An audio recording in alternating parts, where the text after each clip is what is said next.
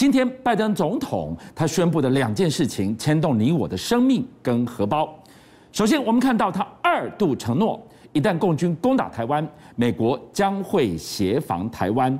同样在今天，拜登承诺美国将成为世界的疫苗库，对外要打一场全球的生化防御战。但是我们注意到了，另外一方面，在疫情的搅局之下呢，美国的港口等不到工人，持续塞港难解。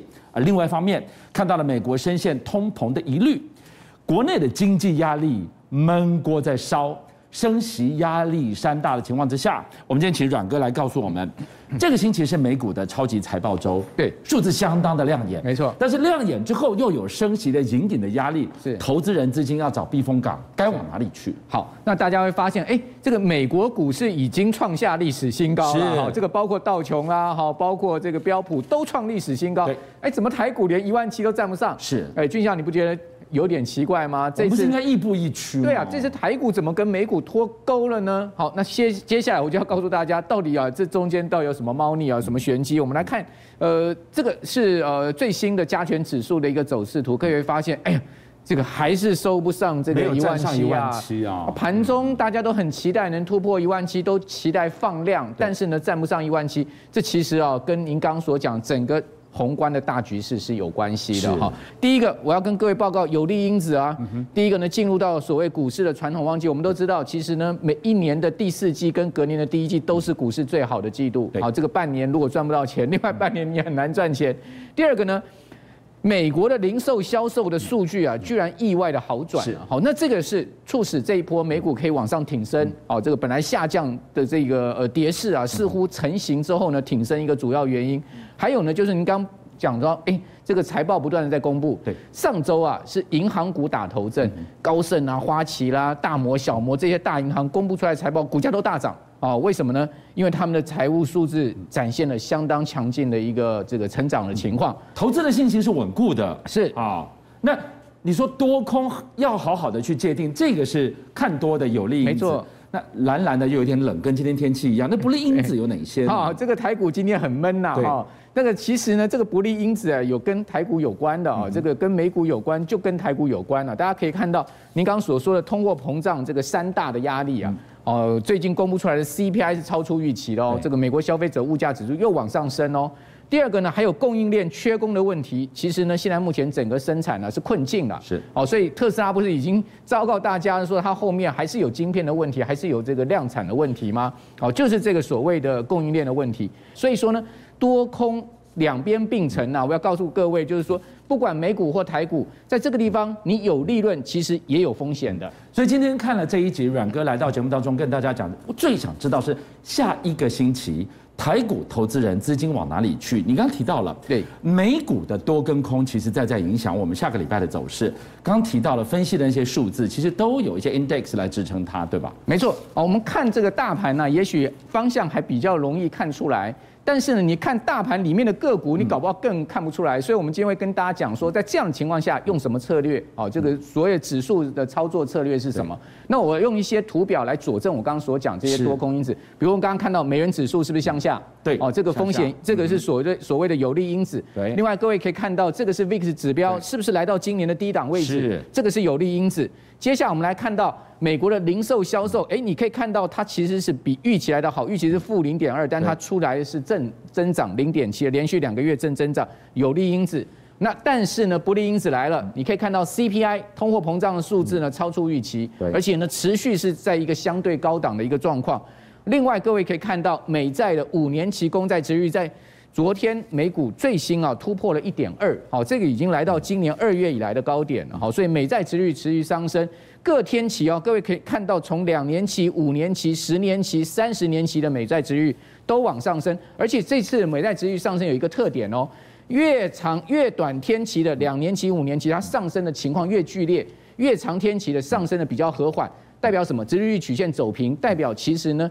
短线上面看到有升息的疑虑，但中长线经济上面有另外的一个疑虑，所以说这样子的一个殖利率的表现并不是太好啊。你可以看到五年期跟三十年期国债殖利率的利差来到了这个去年五月当时来的一个低点，最近曾经跌到这个样的一个地方，代表什么？代表这个殖利率曲线趋趋平啊。这个就是一个比较不利于经济基本面的一个讯息了哈。所以说有多有空的情况之下，我们可以看到道琼指数虽然说这个有多有空，但是呢，哎，就像你可以看到它是创历史新高了哦，这个。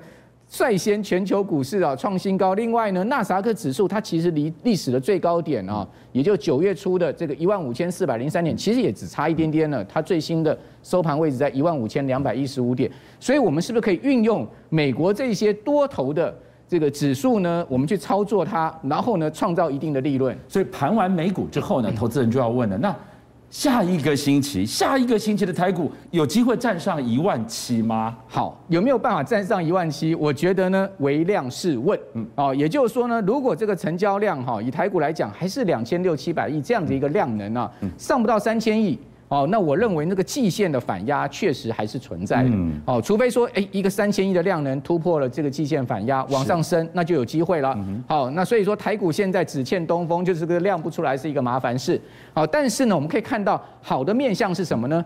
贵买指数已经上来喽，所以贵买指数中小型的电子股它已经领先大盘放量，而且上来了。这个我们可以把它视为是一个多方的讯号。但是呢，你会讲说，哎。那毕竟啊，这个台股还是落后美股嘛。这个台股连一万七都还没到，我们的高点是一万八嘛。但是美股已经创新高了，什么原因？我跟各位解释一下。我认为哈，可能的原因有几个。第一个呢，外资占台股的比率很高，最近外资是不是一直卖、一直卖、一直卖？好，今年卖了六千亿，好，所以说呢，它其实还是会影响到台股。第二个呢。美元的走强啊，台币贬破二十八啊，这个其实也会加大这个外资卖出的力道。对，哦，所以这两个是一个相关联因素。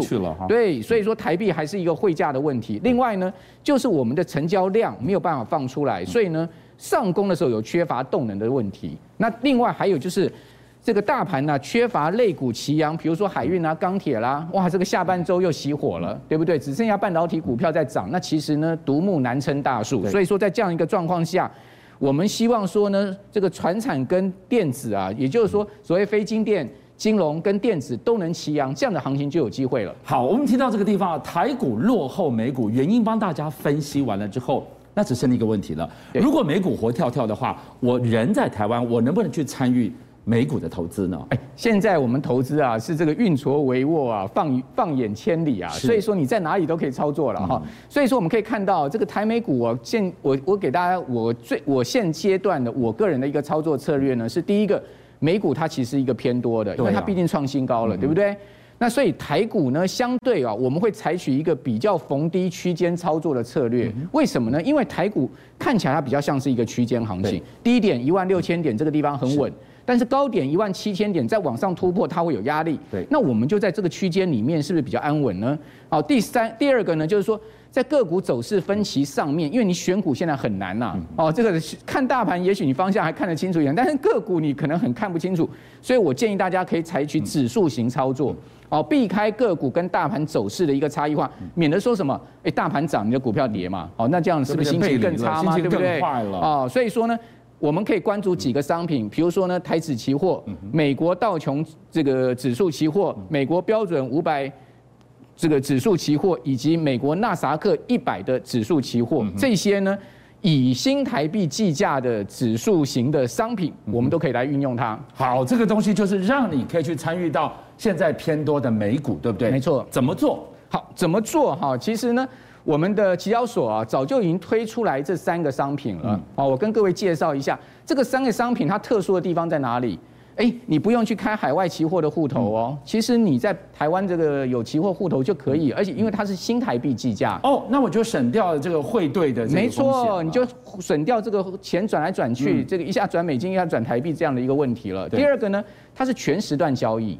哦，也就是所以就不会有时差的问题，不会有时差的问题啊。这个当然就晚上美国在开盘的时候，我们在睡觉的时候，你可能就是这个呃要盯一下，好，或者说呢你在睡前把它平仓掉，哦，这个免得就是说睡觉的时候一个波动风险。对，哦，第三个呢，它很容易进场，嗯，哦，因为它规格相对小，哦，这个比较小契约的一个设计。是，哦，第三、第四个呢就是。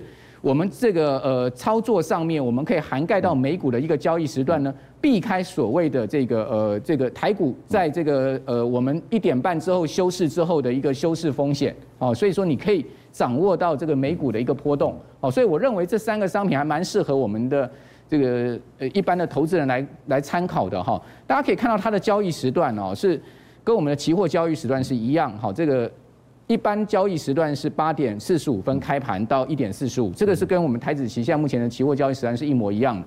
那还有盘后交易，这个就是跟美股跟欧股贴近了哦，就是完全全时段交易，从下午三点到隔日的清晨五点，好，这个就是一个完全跟这个国际接轨了哈。那契约价值啊，这三个有各不同啊。这个呃，美国道琼的平均股价指数的期货呢，它的它的这个契约价值是乘上指数乘上新台币二十块。那 S&P 五百这个啊，这个规格稍微大一点，它是乘两百哈，所以它就变十倍了，对不对？那纳萨克呢，它是在中间，它是乘五十哦。所以说，以现在目前这三个商品来看。啊，这个道琼跟纳萨克一百指数的期货呢，它们的成交量口数相对大，哦，流动性也相对更好一点。那 S&P 五百指数的这个指数期货呢，相对它的成交口数就没有那么大。为什么？因为它契约规格是比较大一点。好，所以说大家在注意另外一个，就是说它最小升降的这个单位哈，指数每走一点啊哈，这个指数上下一点哈，它就变这个二十块钱的一个价差了。啊，这个呢？指数每走零点二五点，它的价差是五十块。那这个纳斯达克一百呢？指数每走一点，它的价差是五十块。这个就是要让大家知道说，哎，我们在参与买多卖空的时候，你有可能的这个赚赔的情况。对，阮哥现在提到的，就是我们参与了美股呢，我们其实期交所也设计了三种的选择。我们在这也要提醒，就是说这样的一个投资当然有风险，没错。但这个风险的背后，等下阮哥也好好跟我们提醒一下。我们进一步要来看到，就是说。多的话，你放大杠杆，你可以赚更多。但是如果走空的话，它其实是另外一个避险的工具，对不对？没错，我觉得一般投资人。进入到这个衍生性金融商品的话，当然期货市场会是第一步。但是就像刚才主持人俊相所讲的，期货啊、股票啊都有风险啊。所以说我们在看到利润的同时，我们要去注意风险。对。那重点怎么样注意风险？就把它交易规则搞清楚，操作策略弄明白了，对，定下原则，你就可以这个避开风，你就可以相对控制你的风险。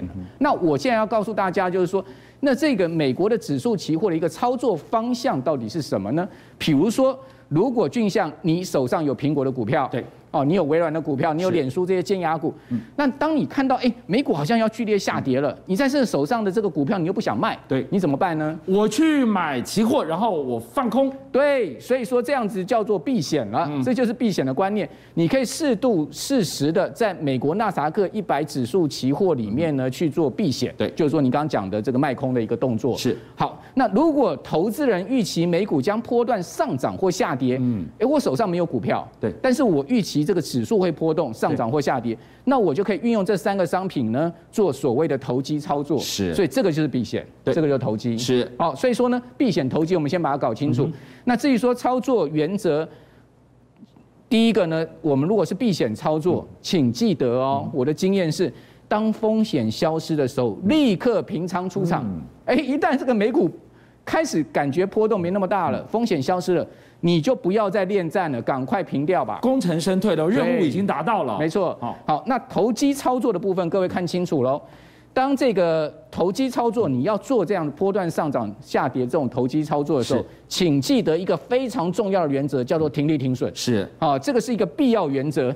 做错设定，做错哈，这各位记得这个平，如果你是做错方向，你设定的这个停损一个比例之后呢，要达到的话，立刻要出场。也就是说，达到那个，哎，我看错了，啊，赔了一点钱，对，那我赶快设定一个停损的机制，赶快出场。